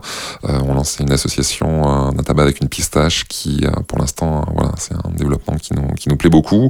On est sur un café gourmand également sur les grands. On est sur une un mélange aussi de, de crème citron, d'orange et de verveine qui, euh, qui partira aussi sur, euh, sur l'actualité des grands. Donc on renforce en tout cas bien sûr nos, nos, nos développements. Dans les grands, par exemple les circus, etc., c'est beaucoup de fruités complexes, etc., de, de, de montage, d'assemblage de fruits, etc. Et moi, en tant que consommateur de tabac gourmand, moi j'attendais euh, énormément café, hein, et café, des et cafés. café. J'attendais des tabacs gourmands, des cafés. Donc euh, bon, là je suis rassuré puisque Charlie a dit que ça venait. Tu peux nous en dire encore un petit peu plus Un petit peu plus, les tabacs gourmands sont compliqués à travailler. Euh, déjà, ça, c'est aussi, on va dire, un- le problème des jus gourmands en général, hein, c'est les taux de sucre qu'ils peuvent contenir. On en a parlé là tout à l'heure. Oui, Bon, Base produit par Ouais. Ben oui, c'est là où ça va être justement compliqué.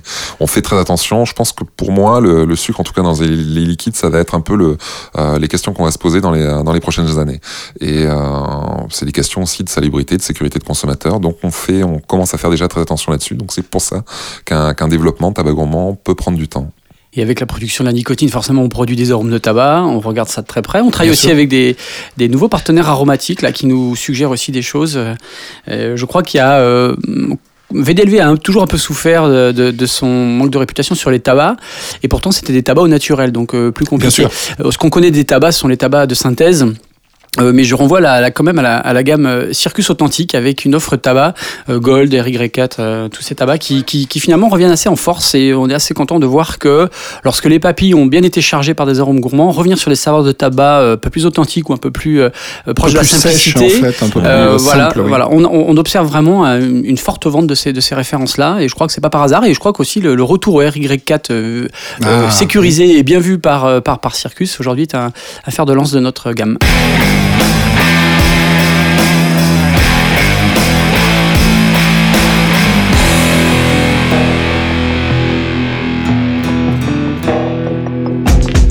Bonjour, c'est Yann de vapoclub.fr. Vapoteur débutant ou confirmé, profitez des conseils de nos experts sur tous les nouveaux produits du marché. Votre conseil, c'est notre passion. Bonne vape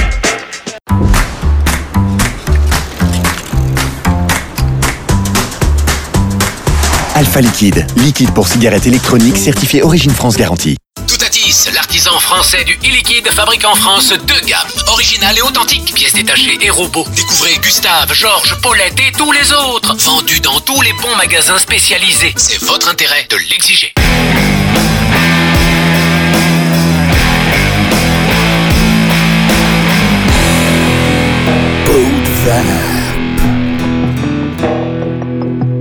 Nous revoici de retour, les amis. Euh, c'est le moment tant attendu, le moment déconne, le moment détente.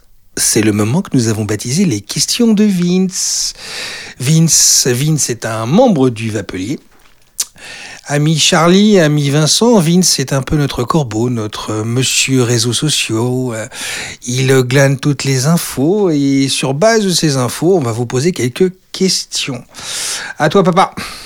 Oui, alors, euh, euh, la première question. Alors, tu as un joker. hein. Alors, Vincent, sur toutes les photos où on te voit, tu es souvent représenté avec une charlotte sur la tête.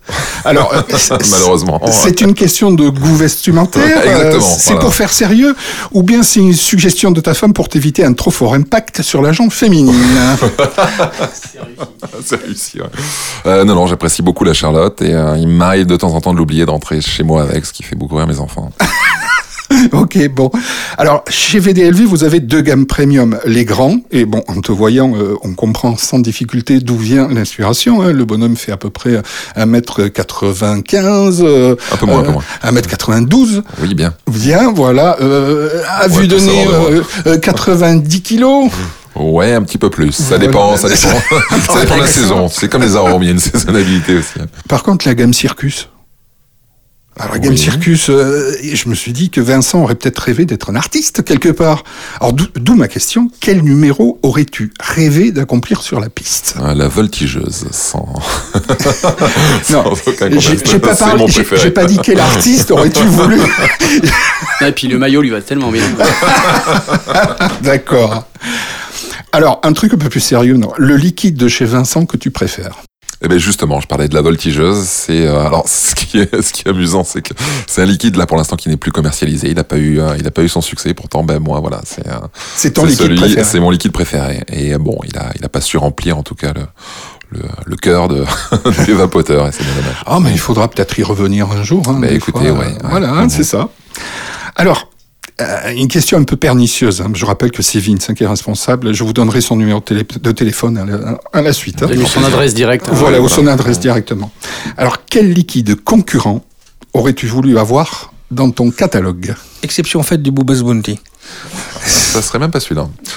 Ça serait même pas celui-là. Euh, liquide concurrent. hum, hum, hum. Il faut que je réfléchisse parce qu'il y en a plusieurs qui ont vraiment été, euh, que j'ai découvert qui ont vraiment été sympas. Oh là là, j'ai pas envie de donner. euh, Il y a Charlie qui essaie de me glisser des choses dans l'oreille. Non mais moi, non mais j'ai pas ce que j'ai expliqué. Moi j'ai expliqué le mien, les, les, les, les deux que je vapote. C'est Bah, lesquels les Charlie, tu peux Alors répondre moi j'ai reçu un super cadeau de Pascal de Green Vap. Oui.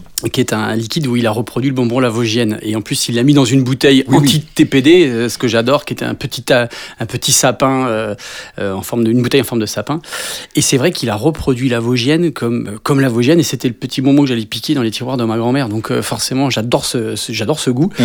Et il l'a reproduit à l'identique. Donc là, superbe, superbe travail de, de Pascal sur ce, sur ce liquide. Je, sa commercialisation euh, est peut-être en cours, je sais pas, parce que moi, je reçois toujours ça de manière gratuite. Donc, euh, Oh, le vénard.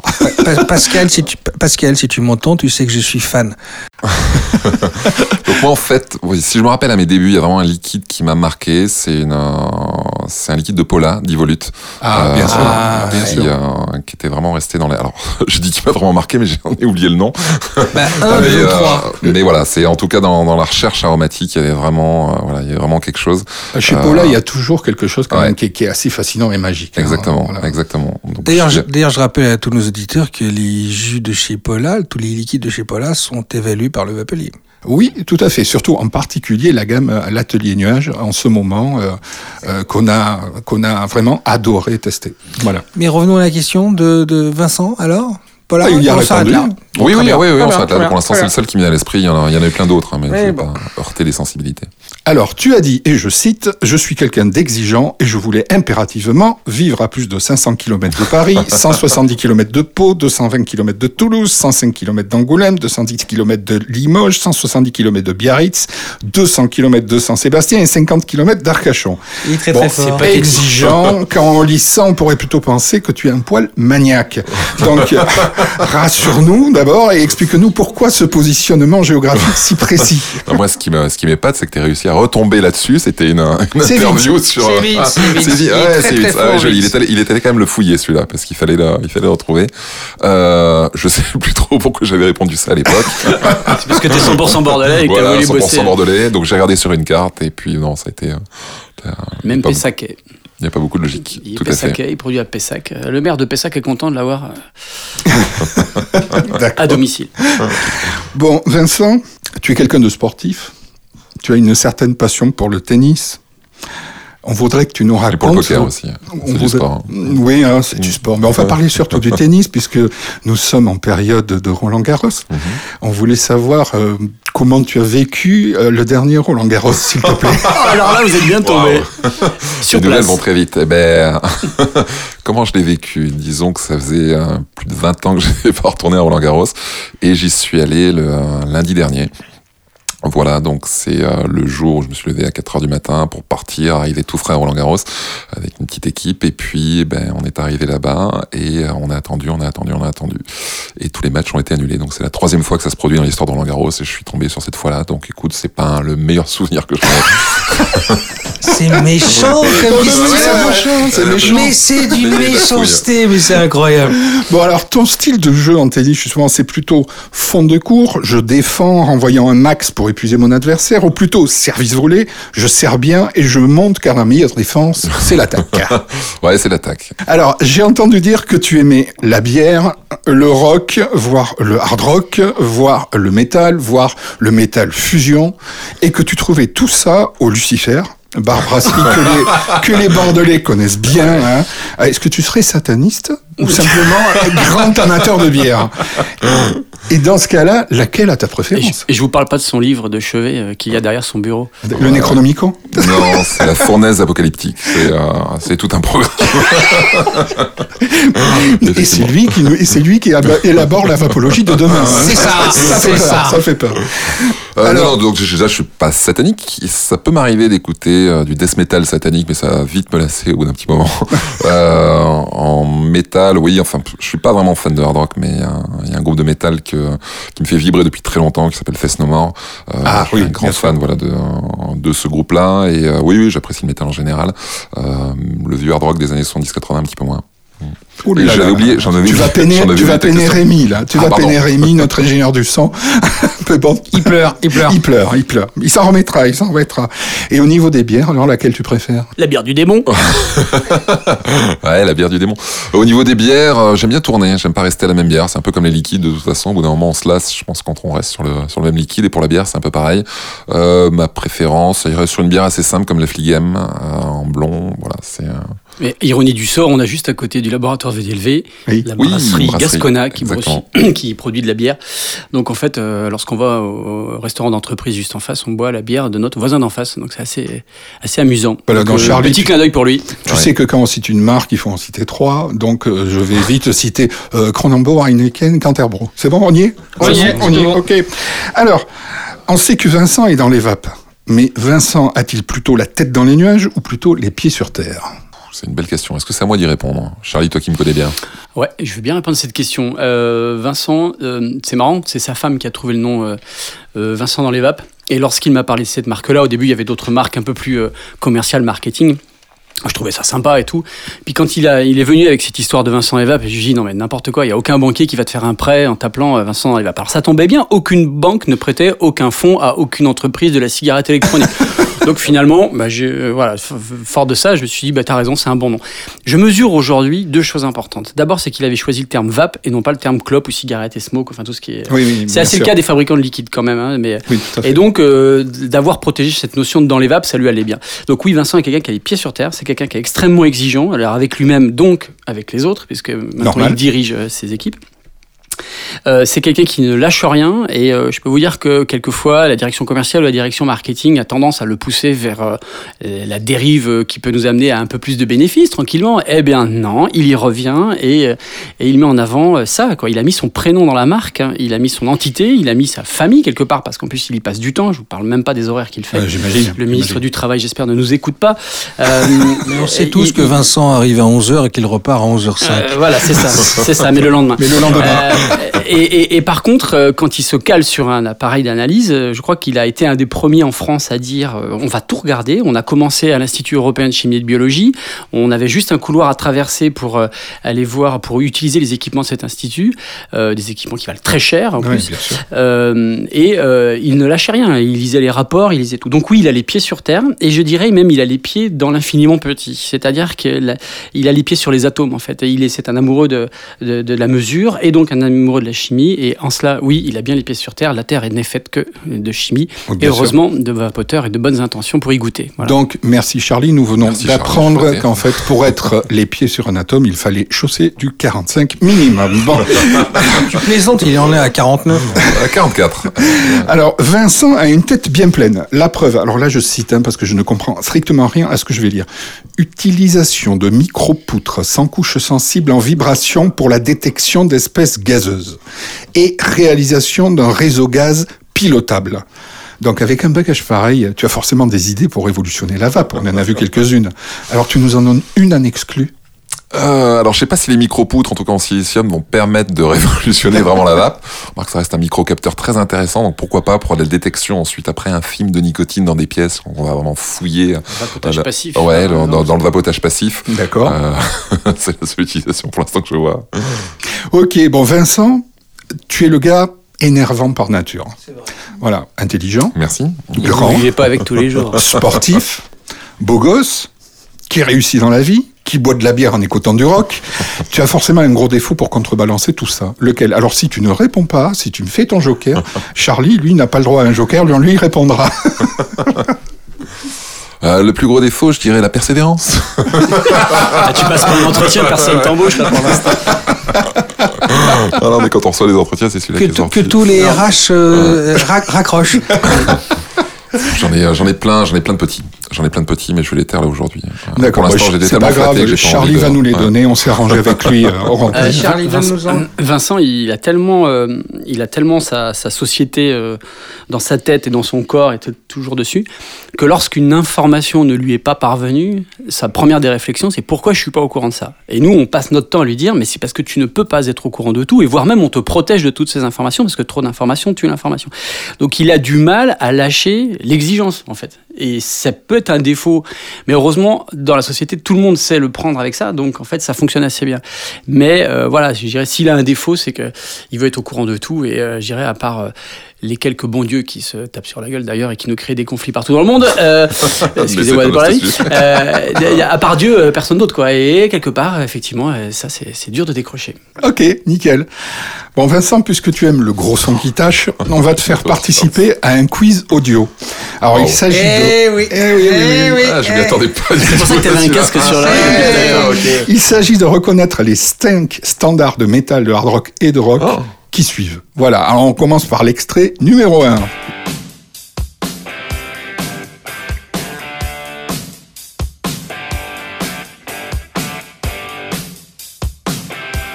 ACDC. Impeccable, effectivement, c'est ACDC. Oui, bon, ça c'était facile. Ouais. Hein. Angus Young. On commence par du facile.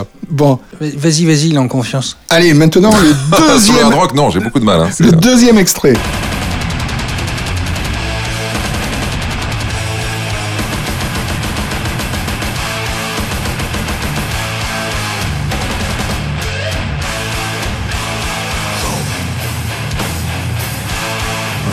Alors, je sais pas, là, ça peut être beaucoup de choses. Hein. Je dirais euh, Napalm Death, euh, Obituary, ça peut être Dayside. euh, Alors plus local. plus local, à Gojira. Oui, c'est Gojira, bien joué. Bien joué, très très bien joué.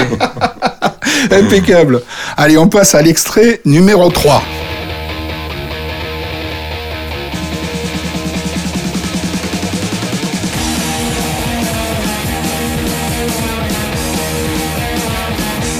Motorhead. Ouais, moi- Ben oui, Motorhead, bravo Charlie, bravo. bravo Charlie. Ouais. Bon, et c'est pas mal quand même. Hein C'est excellent, c'est c'est pas mal quand même, c'est pas mal. excellent. Alors maintenant, Vincent, le dernier extrait.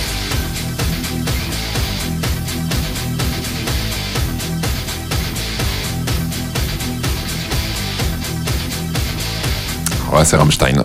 Oui, Rammstein, Du Hast. Excellent, excellent. Excellentissime. Bon, on part quand même sur des très très bonnes bases. Il hein. est très fort. Et nous arrivons à la fin de ce premier pot de vape. Toute l'équipe espère que ça vous aura plu et que surtout vous n'hésiterez pas à nous faire part de vos commentaires afin que nous puissions améliorer encore cette émission.